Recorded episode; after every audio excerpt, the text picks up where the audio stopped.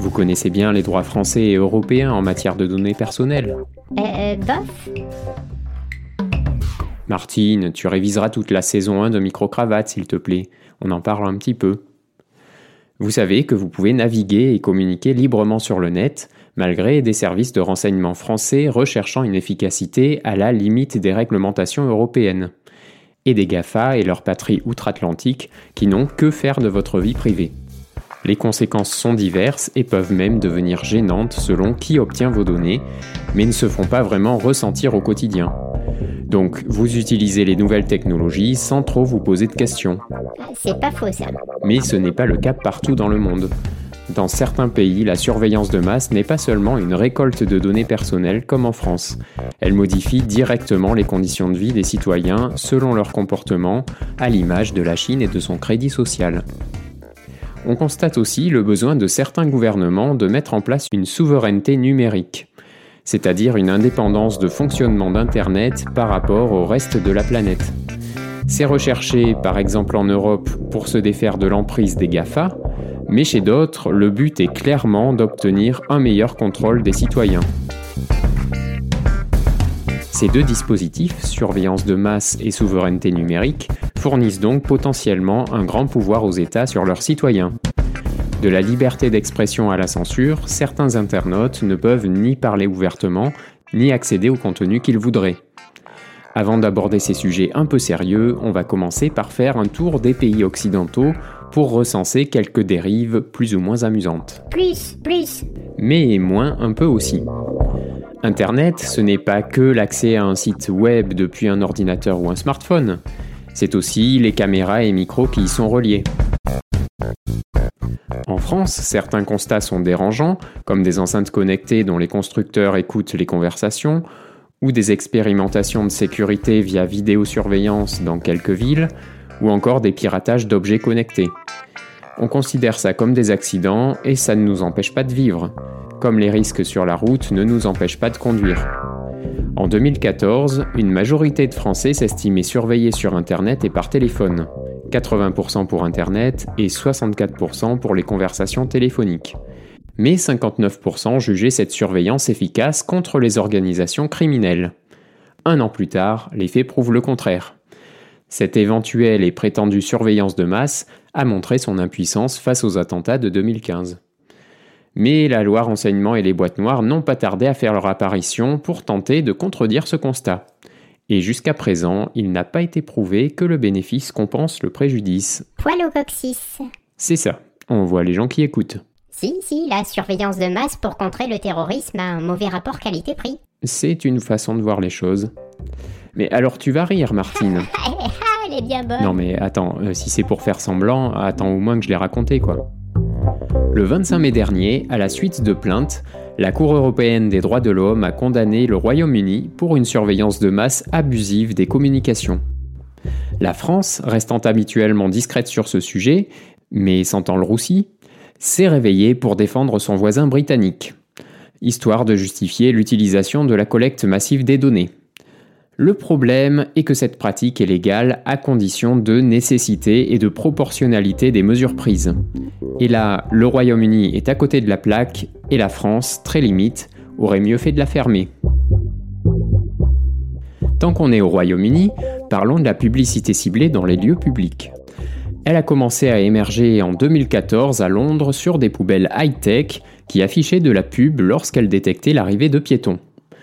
Puis, en 2016, un panneau publicitaire a poussé dans un rond-point. Il détecte l'immatriculation et en déduit le modèle de la voiture. Puis interpelle le conducteur, du genre Hé toi, dans la Ferrari rose à pois vert et présente une pub adaptée au budget et aux habitudes probables de la personne. Le publicitaire responsable de ce gadget explique qu'il se prépare à l'arrivée de la voiture autonome. Plus de conducteurs, que des passagers dont on peut facilement capter l'attention. On reste en 2016, mais on saute vers la Belgique. Une députée attend sagement son tram. Sagement? Oui, et patiemment, jusqu'à ce qu'elle remarque une webcam intégrée à l'abribus, sans signalement. Le but était d'afficher la tête d'un passant dans une pub. Très drôle. Mais cette dame, n'ayant pas le sens de l'humour, s'est plutôt interrogée sur la collecte des données. Le publicitaire responsable s'est défendu en affirmant que les caméras n'étaient pas activées, tandis que le mois précédent, les panneaux publicitaires avaient été posés sans demande de permis d'urbanisme. Tant qu'on est à côté, on fait un crochet par la Suisse, où la LPD, l'équivalent du RGPD, a été adoptée en septembre 2020, et où un référendum a eu lieu le 7 mars dernier pour l'adoption de l'identifiant électronique. Ce dispositif aurait permis d'effectuer presque n'importe quelle action sur le net avec un identifiant et un mot de passe unique. Aurait permis? Oui, parce que ça a fait un gros flop. Sur une participation de 51%, seulement 36% étaient pour. Non mais quand même, faut pas prendre nos voisins pour des couteliers ignares. C'est ignare un coutelier? Mais non, c'est à cause du couteau, le, le couteau, le couteau suisse. Bon, petite escale rapide à la maison où la CNIL, appuyée par le Conseil d'État, a interdit aux publicitaires JC Deco d'analyser les flux des passants en fonction de leur smartphone. Belle tentative, mais la France ne se laissera pas faire. Oh que non Et non Mais l'ironie dans cette histoire, c'est que de nombreuses startups à la pointe sur ce créneau sont françaises, comme Jacquard Technologies, Kividi ou Smart Me Up. Comme elles rencontrent des difficultés à mettre en œuvre leurs produits chez nous, elles les exportent. On fait une pause et je vous rappelle que vous pouvez m'aider à continuer de faire vivre Microcravate de diverses manières. Déjà en participant financièrement, vous trouverez tous les détails et les contreparties en cliquant sur le lien Tipeee dans la description de l'épisode ou en trouvant la page du podcast dans votre moteur de recherche privé. Tapez Étienne Microcravate et je ne serai pas bien loin. N'hésitez pas non plus à partager sur les réseaux sociaux, à vous abonner à la newsletter qui vous donne ma sélection d'actualités du numérique de la semaine et l'accès au forum. Vous pourrez ainsi venir discuter avec la communauté, poser vos questions et répondre à celles des autres. Pensez aussi à vous abonner au podcast dans votre application pour être alerté de la sortie des épisodes. Enfin, si vous aimez ce podcast, une note et un commentaire font toujours plaisir. Alors maintenant, quittons l'Europe pour commencer par un lieu dont on a déjà beaucoup parlé. Euh, l'île de Pâques Bien sûr, connu pour ses actions décisives sur le fonctionnement mondial d'Internet. Mais non, les États-Unis.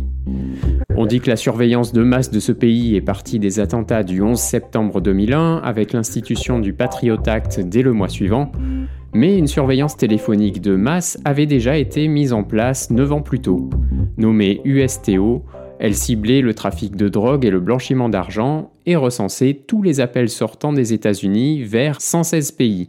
Dont la France? Il y a des chances. Les pays visés étaient ceux dans lesquels se déroulaient des trafics de drogue ou du blanchiment d'argent. Donc euh, la planète, quoi. Mais au-delà de cette surveillance mondiale que vous connaissez bien, les citoyens américains ne sont pas aussi bien lotis que nous en matière de vie privée. Pour accorder un crédit, les banques, en plus des états de compte et rapports de crédit traditionnels, collectent des données alternatives, c'est-à-dire toutes les informations qu'elles sont autorisées à récolter. En tenant compte uniquement des données publiques d'une personne accessible sur Internet, un algorithme bien pensé a vite fait de les classer et de les analyser pour en retirer des conclusions précieuses. Euh, c'est quoi les données publiques? Tout ce qu'on dévoile ou qui est dévoilé pour nous publiquement que ce soit sur les réseaux sociaux ou dans la vie réelle, dès qu'on touche un appareil connecté comme une borne de paiement, un eurodateur ou qu'on passe sous une caméra. D'ailleurs, c'est aux États-Unis qu'une start-up, Clearview AI, a développé une technologie de reconnaissance faciale qui permet de faire remonter en quelques secondes la vie d'une personne à partir de sa photo. Elle a pu entraîner son intelligence artificielle grâce à des milliards de photos qu'elle a aspirées sur Internet. Une telle collecte de données publiques est appelée scrapping. Tandis que dans plusieurs pays européens, des plaintes ont été déposées contre la start-up, celle-ci vend ses programmes de reconnaissance faciale aux forces de l'ordre américaines et à d'autres pays aux législations suffisamment laxistes. Et les lois américaines n'évoluent pas dans l'intérêt des citoyens, puisque le projet de loi Earn vise à interdire le chiffrement de bout en bout sous couvert de lutter contre la pédophilie. La Commission européenne y pense bien aussi, mais plusieurs associations lui ont gentiment fait remarquer que ça viendrait en contradiction avec nos réglementations protectrices. Toujours aux États-Unis, un projet de loi a été adopté en 2017 permettant aux fournisseurs d'accès à Internet de vendre l'activité Internet de leurs clients à des fins commerciales et sans leur autorisation. Des associations de protection des internautes existent aussi là-bas et se sont réveillées à cette occasion en proposant aux internautes de se cotiser pour acheter, je cite, les historiques de navigation de tous les législateurs, membres du Congrès, patrons et de leurs familles. 190 000 dollars ont été récoltés.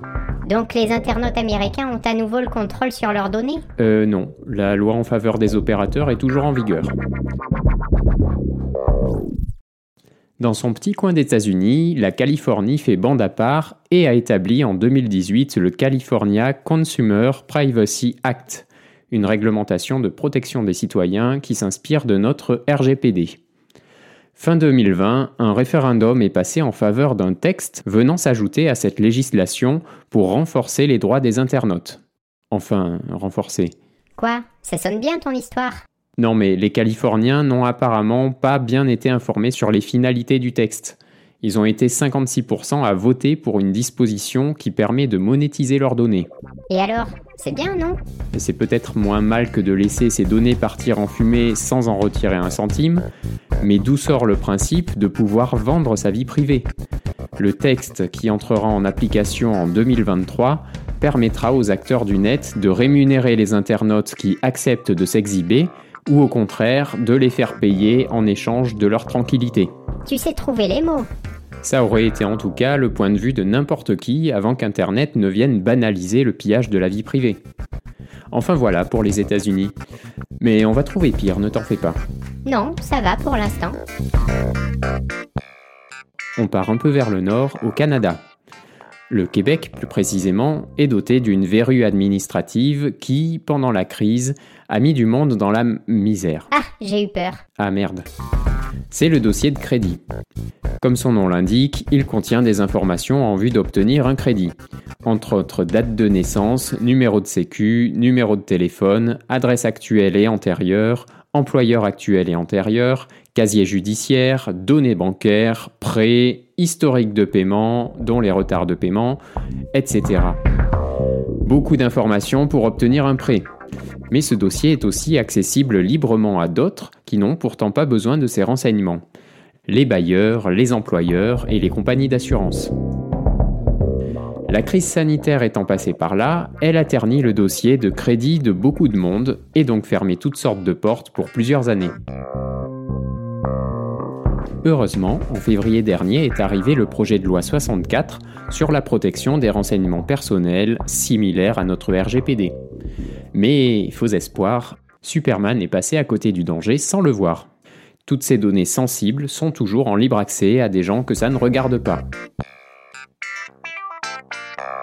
Allez, on va poser les valises pendant une semaine pour se reposer un peu, parce qu'on a déjà vu pas mal de paysages et parce que dans le prochain épisode, on attaque le sujet des données personnelles ailleurs dans le monde sous ses aspects de liberté et de censure, dans des pays un peu plus sensibles.